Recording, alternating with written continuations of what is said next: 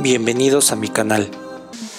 Finteros, bienvenidos al podcast de FinTech Ando, un podcast de Roberto Martínez, el podcast donde serás un chucho coherero del FinTech. FinTech, inversiones, criptomonedas y todo sobre tecnología. Empezamos.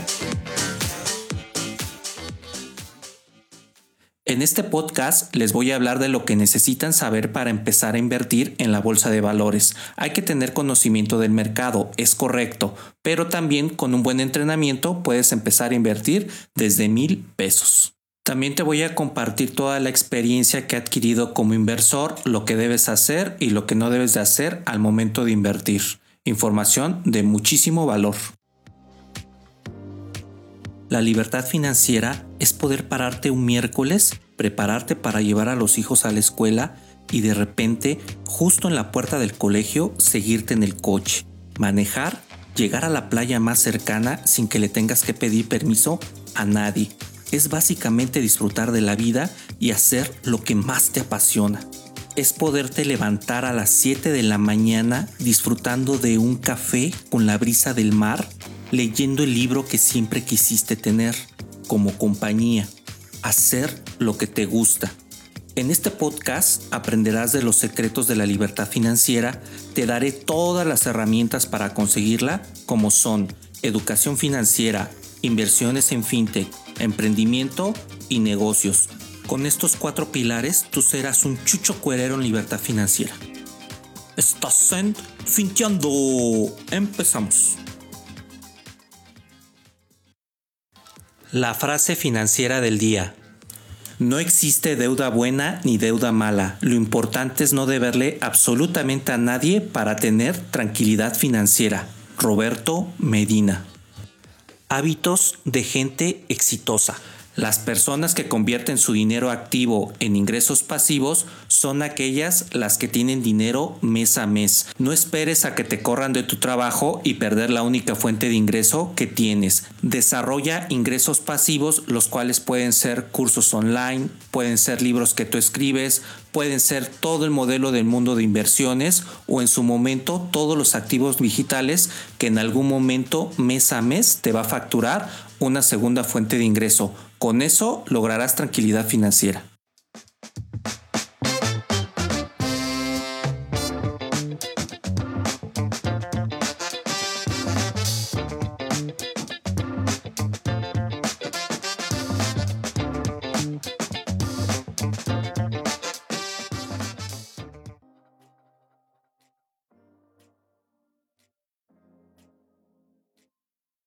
Hola, hola mis chuchos cuereros de las inversiones. Bienvenidos al podcast número 36 en donde les voy a hablar cómo hacerle para empezar a invertir en la bolsa de valores. Verás que es algo muy sencillo, muy fácil. Te voy a dar todo lo que he aprendido, todos los tips, todas las señales para que tú puedas ser un chucho cuerero de las inversiones. Primero te voy a decir en todas las redes donde nos puedes encontrar. En mi blog recargatucartera.com donde encontrarás los mejores artículos de fintech, tecnología, negocios e inversiones y mucha información de valor para que seas un chucho cuerero de las inversiones.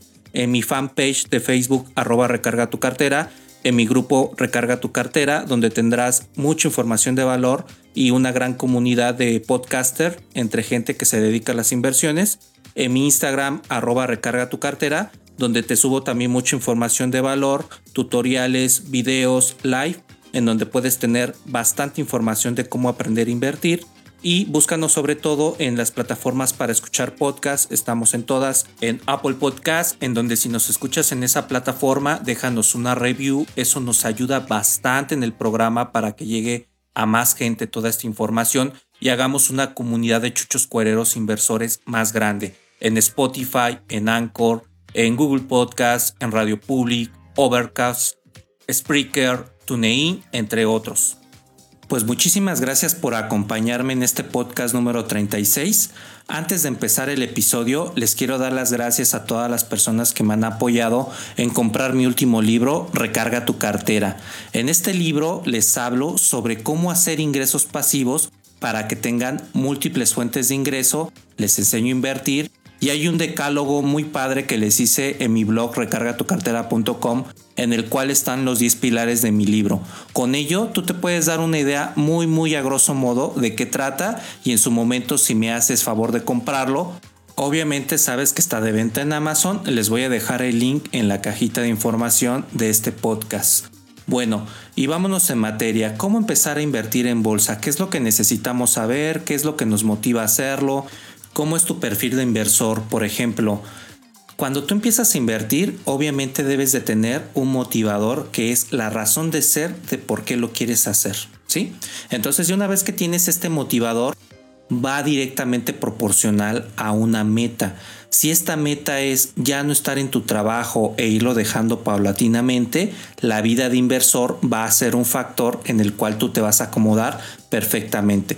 Pero si todo lo contrario, no eres ordenado con tus gastos, no eres ordenado con tus finanzas, tienes deudas, tienes problemas que te tienen en el abismo financiero, lo que tienes que hacer es primero salir de todo eso, obtener lo que yo le llamo en un concepto tranquilidad financiera y una vez que tengas esa tranquilidad financiera, que es no deberle absolutamente a nadie, puedes empezar a destinar ese dinero para generar ingresos pasivos. Una parte muy importante de generar ingresos pasivos es obviamente las inversiones bursátiles. Y tú me dirás que es muy complejo, que cuesta mucho trabajo, que qué es el ROI, qué es el CAT, que son algunos términos que se manejan de manera financiera, pero yo te voy a decir algo muy básico. Lo tienes que aprender porque en el momento que tú lo aprendas vas a empezar a ser más ordenado con tus finanzas y por lo tanto vas a empezar a generar los ingresos pasivos que te estoy diciendo en este capítulo de podcast. Es muy importante que tú tengas definida tu meta, por qué lo quieres hacer y en qué momento lo vas a realizar. Yo siempre les digo esta información. Cuando estás joven, tienes 20 años, te sobra tiempo, pero te falta dinero. Cuando ya pasas de los 40 años, te falta tiempo y te sobra dinero. Entonces si me preguntas, Roberto, ¿cuál es el mejor momento para invertir? El mejor momento para invertir es ahorita, ¿sale? Dejemos de procrastinar, dejemos de estar en la inacción y vayámonos directamente a lo que nos atañe, que son las inversiones en bolsa. Bueno, ¿y cuáles son los brokers para poder invertir en bolsa? Existen diferentes brokers en el mundo financiero, los cuales se encargan de pasar tu dinero directamente que tú inviertes a lo que son las bolsas de valores. Y desde luego las bolsas de valores más conocidas es la Bolsa de Valores de México y la de Estados Unidos. Si quieres convertirte en un chucho cuerero de las inversiones, entra a mi blog recargatucartera.com y compra mis talleres de inversiones en donde te enseñaré todo el ecosistema fintech de la mano con mis mentorías para que aprendas a invertir. Con estos talleres serás parte de una comunidad de inversores que paulatinamente van dejando su trabajo y alcanzan el nivel de vida deseado, además de la tan anhelada libertad financiera. También te quiero comentar que hay otras economías en las cuales pues, obviamente también tienen su bolsa de valores, así que si nos estás escuchando desde otro país, busca la entidad financiera que tiene la bolsa de valores de tu mismo país y sobre eso trabaja los modelos bursátiles para que puedas empezar a invertir en esos modelos de negocio. Busca los brokers que están directamente en tu país para que tu dinero lo puedas transferir y verifícate las cantidades para empezar a invertir. Y como les platicaba, lo más básico para empezar a invertir es el broker. ¿Qué tipo de broker es? A mí, por ejemplo, me gusta mucho GBM Broker, me gusta mucho Cuspid para los modelos de inversión en México, pero me gusta bastante GBM Broker por todo el sistema que tiene. En GBM tú puedes encontrar básicamente ebooks, puedes encontrar webinars, puedes encontrar cursos en la misma plataforma para que tú empieces a adoptar el mundo de las inversiones. Es muy básica, es muy completa. En su momento tú puedes encontrar toda esta información que la verdad engloba bastante y va digamos que en grados para inversor básico, inversor intermedio e inversor avanzado. Así que si ya tienes algún avance de lo que es el modelo de las inversiones, puedes seguir aprendiendo muy fácilmente. Y bueno, ¿por qué es tan importante escoger el broker? Porque existen brokers en los cuales tú vas bien buena inviertes tu dinero y prácticamente las ganancias se las queda el broker como son eToro, entre otros brokers que según te dan todo el modelo para que tú puedas copiar cómo invierten los grandes, pero básicamente cuando compras y vendes, tus comisiones se las llevan ellos y tú no te estás quedando absolutamente con nada de ganancia. Y a mí me gusta GBM Broker porque las comisiones son muy básicas y por lo que te acabo de platicar que el modelo de enseñanza es muy bueno para que tú te puedas incursionar en este mundo de las inversiones. Entonces, eso es lo que tú tienes que verificar, que te cobre poca comisión cuando compras y cuando vendes, que no se lleve tu ganancia totalmente, verifícate la anualidad, porque también tú cuando ya estás invirtiendo, estás bien buena onda, ya viste que ganaste un buen capital de dinero y llega la sorpresa de que la misma acción te cobra una comisión en la cual tú no contabas y te descuenta tu ganancia. Y vámonos con el tercer apartado, que son los impuestos, obviamente, que es una obligación fiscal que tenemos que tener todos los que invertimos para pagar año con año o en su momento mes con mes en el caso de IVA. Recapitulando, deben de ser tres aspectos los que debes de cuidar del broker. Uno es que no te cobre mucha comisión cuando compres y vendas. El segundo es que no se coma tu ganancia. El tercero, obviamente verificar la anualidad de la acción y ver si es una plataforma amigable para que tú puedas empezar a invertir de manera muy muy intuitiva y muy muy sencilla. Bueno, y ya que tienes el broker, entonces vámonos con la parte de inversión. ¿Cuál es la cantidad mínima, por ejemplo, que te piden estas plataformas?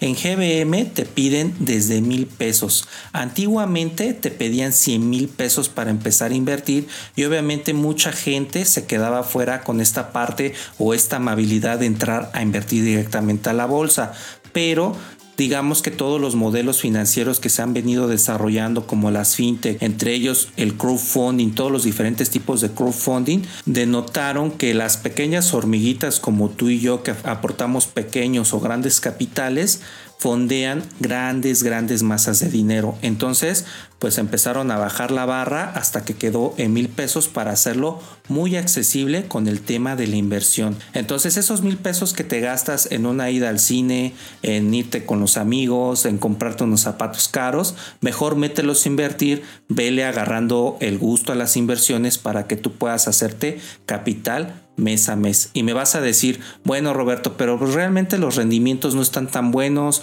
¿cómo puedo diversificar mi portafolio? ¿Qué es un portafolio? Porque nadie da los conceptos básicos de qué es esto, diversificación.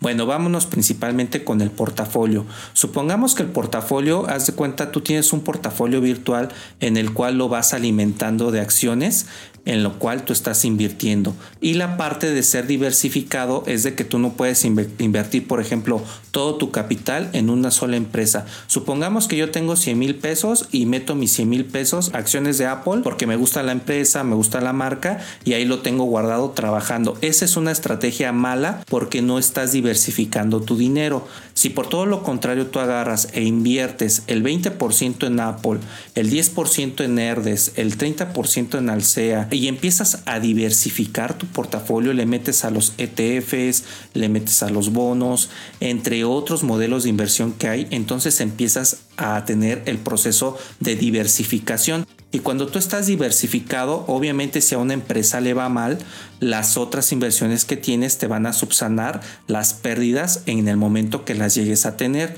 Como accionista debes de estar muy consciente que todas las acciones y las inversiones tienen un grado de riesgo.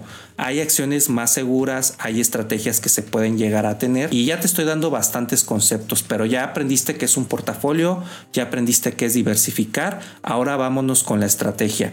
Para tipos de estrategia están las estrategias a corto y a largo plazo. Una estrategia a corto plazo, por ejemplo, son los que se dedican al trader. La parte del trader es de donde está la gente revisando en qué momento se están moviendo las acciones para vender y comprar. Obviamente debes de comprar muy barato y vender caro. Ese es el asunto y el meollo de ser un trader y tener tu estrategia a corto plazo. Se llaman inversiones agresivas porque estás teniendo tu ganancia a lo mejor día con día o semana con semana dependiendo de cómo se esté moviendo el mercado. También debes de saber exactamente cómo está el mercado porque en el momento de que salga algo diferente con la empresa las acciones indudablemente se van a mover. Por ejemplo, ahorita que salió el iPhone 12, las acciones de Apple se dispararon por el tipo de venta que iba a generar esto. ¿Sí? Si en su momento sabes que cambia de CEO, abre nuevas tiendas en algún nuevo país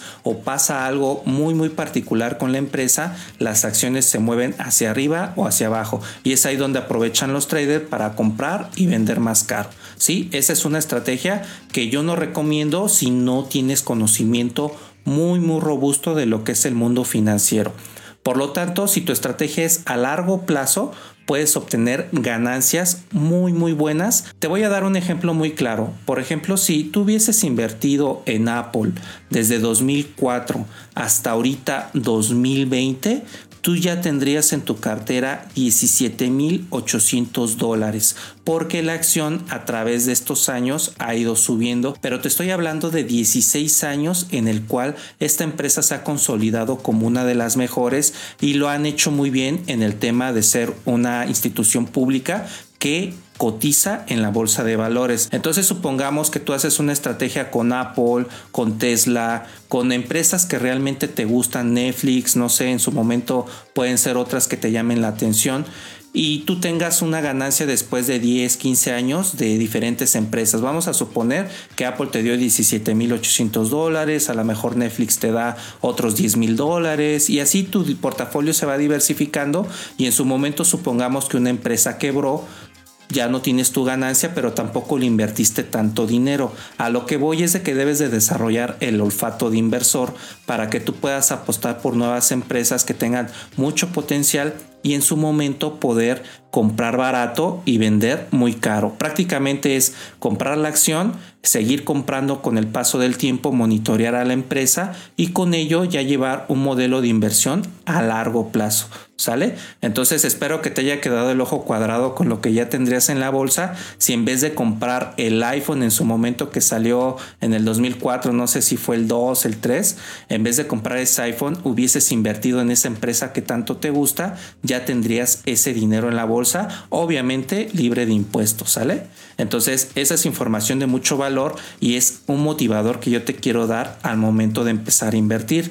Mi estrategia muy particular de, su servidor es invertir a largo plazo, que el dinero esté trabajando muchos años para que precisamente el interés compuesto, que es la duplicidad de lo que tú vas generando de rendimientos, se vaya multiplicando y vayas teniendo muy buenas ganancias, ¿sale? Entonces mi estrategia es así, a largo plazo y a mí me gusta invertir en diferentes formas. Por ejemplo, mi portafolio, para que tú te des una idea, yo lo tengo diversificado 30% en fintech, lo tengo diversificado 30% en bolsa, de los cuales 10% más lo tengo en una empresa que me gusta, que en este caso es Apple. Digamos que en, la bolsa tengo el 40% y 10% de ese 40% lo tengo en una sola empresa, ¿sale? Entonces ya va ahí el 70%. Y el otro 30% los tengo en inversiones que son somofes, en los cuales invierto en algunas empresas que me gustan a largo plazo. Pero de esos 30, 30 y 40% también hay diversificación en la parte de que no nada más estoy en una sola fintech, estoy en fintech de crowdlending, estoy en fintech de crowdfunding inmobiliario, estoy en fintech de, este, de renta de equipos, entre otras fintechs, ¿sale? Y en bolsa tengo acciones en la parte de Apple, he comprado, por ejemplo, oportunidades con Walmart, oportunidades con Herdes cuando las acciones están baratas, este, tengo ETFs, también me gusta la parte de las fibras, que son todas las inversiones en bienes raíces que van muy a largo plazo. A mí, por ejemplo, me gustan mucho las de hotel, donde puedes comprar comprar acciones te vas a quedar con el ojo cuadrado de 3, 6 pesos, 7 pesos, hay de 100 pesos, de 800 pesos, de lo que tú te acomodes para invertir. Y obviamente son cadenas de hoteles de mucho prestigio en el cual el dinero como te decía, con este interés compuesto se va desarrollando y se va potencializando mes con mes. Así está diversificado un portafolio para que tú te puedas dar una idea. No te digo que con esto tu portafolio lo hagas con mi misma estrategia. Esta estrategia yo la tengo porque primero empecé a invertir en la parte financiera en bolsa y luego me metí al mundo de las fintech pero a ti te aconsejo que lo vayas haciendo conforme te vaya funcionando. Y en la parte del olfato del inversor, por eso les digo que son unos chuchos cuereros, porque un chucho cuerero es un perrito que está en la calle y es tan canijo que se come hasta el cuero de la calle. El olfato de inversor va directamente con las empresas de nicho que puedan llegar a tener alto potencial. Por ejemplo, en su momento, si tú hubieses invertido desde que empezó Apple, te digo que tendrías una muy muy buena ganancia. Empieza a buscar empresas que tengan buena oportunidad, que veas que van a tener modelos de negocio sustentables y si pierdes el dinero vas a perder cantidades mínimas, ¿sale? No le apuestes todos los huevos a la misma canasta porque te vas a poder descalabrar en algún momento y eso no es muy bueno para el inversor. Por eso hay que pulverizar la inversión, hay que estar totalmente diversificado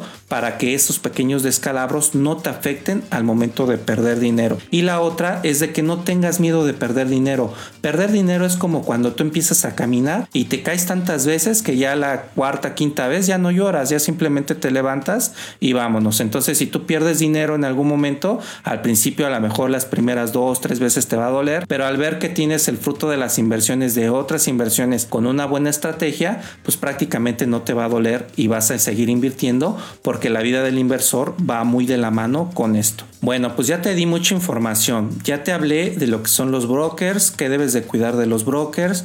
Te hablé de lo que es un portafolio, te hablé de las cantidades mínimas de inversión, los tipos de brokers también hablamos, te hablé de lo que es diversificación y ahorita lo que te voy a hablar es cómo empezar a invertir.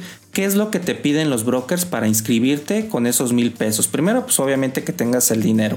Segundo, te piden prácticamente lo que te pide una fintech normal. Te piden el comprobante de domicilio, una cuenta bancaria, obviamente que el nombre de la cuenta bancaria coincida con el nombre de la identificación oficial y la parte del comprobante de domicilio y desde luego tus mil pesos para que tú empieces a invertir. Por ejemplo, en GBM se tardan de 5 a 7 días para resolverte si tus datos están correctos, si todo lo que subiste es vía digital. Tú le sacas una foto, lo subes a la plataforma de GBM, ellos revisan tu información y después de 3, 4 o 5 días te dan un veredicto, te dicen, ¿sabes qué? Está bien tu información y te abren la plataforma como tal.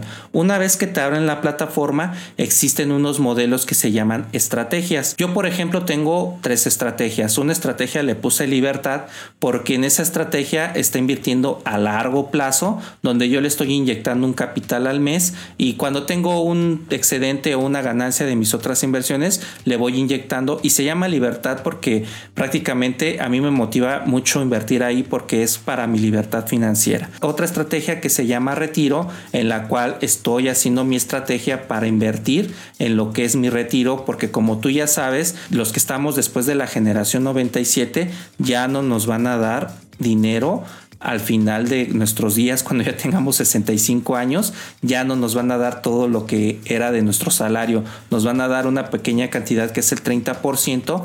Por eso las AFORES están insistiendo bastante en que debes de tener esa aportación voluntaria. Yo en vez de tener esas aportaciones voluntarias en el banco, las meto a GBM a invertir porque ahí me están dando una ganancia mucho mayor que si la tuviera en el banco. Las Afores les han metido tanta mano que realmente yo no me siento seguro no manejando mi dinero ahí, me siento más tranquilo viendo cómo mi dinero va trabajando y en qué está trabajando con lo que está desarrollando en esta parte el broker. Esa es mi segunda estrategia. Y mi tercera estrategia se llama escuela, que es de que ya estoy ahorrando desde ahorita para la parte de la universidad de mis hijos para que puedan tener una muy buena educación, pero sobre todo los estoy capacitando para que no piensen que lo mejor es trabajar en una empresa y ellos sean directamente empresarios y les estoy enseñando el modelo de inversión.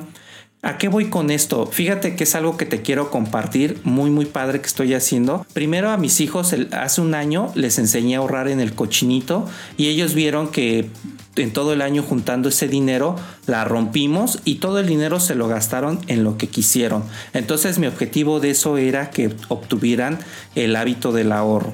Ya una vez que obtuvieron el hábito del ahorro, en este diciembre precisamente vamos a volver a romper la alcancía y yo lo que negocié con ellos es de que les voy a dar 100 pesos de eso que ahorraron y lo demás lo vamos a meter a invertir a la bolsa de valores. Y en la bolsa de valores, como ellos ya están muy conectados con la tecnología, les saben mover a los programas y la computadora porque prácticamente nacen con el tema virtual, les enseñas que pueden invertir, por ejemplo, en fibras, en ETFs, que pueden comprar una acción de alguna empresa que les gusta. En este caso, a mi hijo le gusta mucho Nintendo, este puede comprar ese tipo de acciones y en el momento que ellos desde temprana edad empiecen a invertir, les vas haciendo el hábito y llega el momento en el que ya cuando sean adultos, en vez de pensar en comprarse un coche, se pongan más frugales y digan, no, sabes que mejor voy a, de mi salario voy a seguir invirtiendo para que me compre ponga mi negocio o ponga este emprendimiento y vaya directamente a ser un empresario. Entonces este músculo es algo que a lo mejor si tú me estás escuchando no desarrollaron en ti, tampoco desarrollaron en tu servidor, pero puedes empezar a hacer ese modelo con tus hijos. ¿Por qué? Porque si el dinero está en el cochinito todo el año guardado, es como si estuviera en la parte del abajo del colchón y eso no te funciona absolutamente para nada. Y fíjate que esto lo platiqué con mi hijo el mayor que tiene 11 años y les dije, ¿sabes qué? Ya no lo vas a meter al cochinito, ahora lo que yo te esté dando lo vas a meter al cochinito virtual, que es que él vea que haga la transferencia, por ejemplo, te estoy hablando de una cantidad 100 pesos que le di en la semana, se vaya directamente vía SPAY a su cochinito virtual y digamos que el cochinito va a desaparecer físicamente y lo vamos a dar de alta en GBM Home Broker. Entonces, esto es muy padre porque es un hábito que se les va a hacer desde pequeños y ya cuando estén más grandes va a ser muy sencillo que estén empapados en el mundo de la inversión y este es un tip que te quiero pasar. Delégales ese conocimiento, créemelo que te lo van a agradecer toda la vida. Bueno, y con esto ya te enseñé bastante información de cómo empezar a invertir en la bolsa de valores.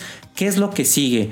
La otra parte que sigue es de que tú no tengas absolutamente ninguna deuda para que tú puedas destinar una pequeña parte del capital de tu trabajo a las partes de las inversiones. Es muy básico que no tengas deuda para que puedas tener finanzas sanas. Y es muy muy importante que como inversionista tengas el análisis de tu dinero que gastas, porque ese análisis de gasto, así como se llama financieramente hablando, es prácticamente un Excel en donde tú mes con mes estás apuntando lo que estás gastando y vas haciendo una tendencia de gasto en donde tú te vas dando cuenta qué cosas innecesarias estás comprando. Y en vez de comprar esas cosas innecesarias ese dinerito que te ahorras lo metes directamente a invertir y con eso vas generando capital poco a poco. Recuerda que entre más le vayas inyectando más rápido vas a llegar a la parte de la libertad financiera. ¿qué te ha parecido toda esta información? realmente te lo estoy dando muy a grosso modo. Si te interesa que te dé más información con respecto a las inversiones en bolsa escríbeme, mándame un correíto, déjame mensajes en este podcast para que básicamente pueda elegir los temas que te puedan agradar. Te puedo hablar de todos los temas de inversiones que sean totalmente de tu interés con respecto a las inversiones en bolsa, porque sí me gusta mucho diversificar y aprender todos los días de los modelos de inversión para generar una estrategia a largo plazo, como te dije que la tengo, muy muy robusta y en su momento llegar a la parte de la libertad financiera. Si quieres más información, recuerda que en el canal de YouTube también tengo mucha información de inversiones en bienes raíces, inversiones en bolsa, inversiones en fintech. Entonces échate una vueltita por ahí para que aprendas más de todo este ecosistema de inversiones. Y en mi parte del Instagram, en arroba recarga tu cartera, también les doy muchísima información de inversiones bursátiles para que tú termines de manera holística aprendiendo todo lo que necesitas de este mundo de inversiones y así compaginar con este mundo de inversionistas en los cuales vas haciendo mes con mes, este año con año y vas a ver que el resultado va a ser fantástico, el dinero va a empezar a trabajar, el dinero se va a multiplicar y en su momento vas a lograr a la parte de la libertad financiera. Ahora, si no te sientes muy seguro con esta información que te estoy dando en este podcast, métete a recargatucartera.com y busca mis talleres de inversiones en donde vas a aprender paso a paso cómo es el modelo de un inversor, cómo empezar a diversificar tu portafolio y lo más importante, te ayudo con las inscripciones en todas estas plataformas, tanto en fintech, tanto en la bolsa de valores, para que tú puedas empezar a invertir y te estoy monitoreando las inversiones, dándote todas las estrategias y tips que yo he aprendido a lo largo de todos estos años para que tú puedas tener mayor rendimiento de tu dinero y veas en menos tiempo que el que me costó a mí esta tan anhelada multiplicación del recurso que te está costando tanto trabajo ganar.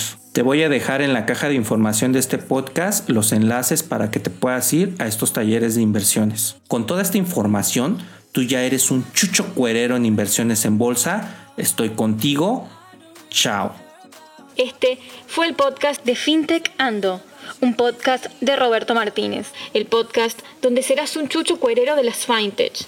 Sigue a Roberto Martínez en recargartucarter.com y en sus redes sociales, Twitter, Facebook e Instagram.